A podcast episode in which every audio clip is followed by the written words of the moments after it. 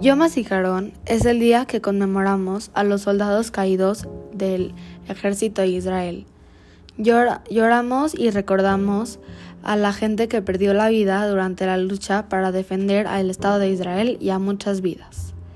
En este día es cuando nosotros recordamos, nos ponemos de pie y estamos tristes por la gente que perdió la vida luchando por el territorio israelí.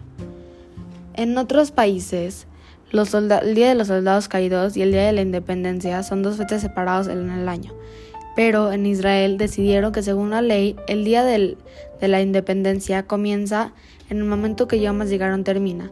Esto debe a que el Estado de Israel no podría celebrar su existencia de no ser por la gente que dio su vida para que exista.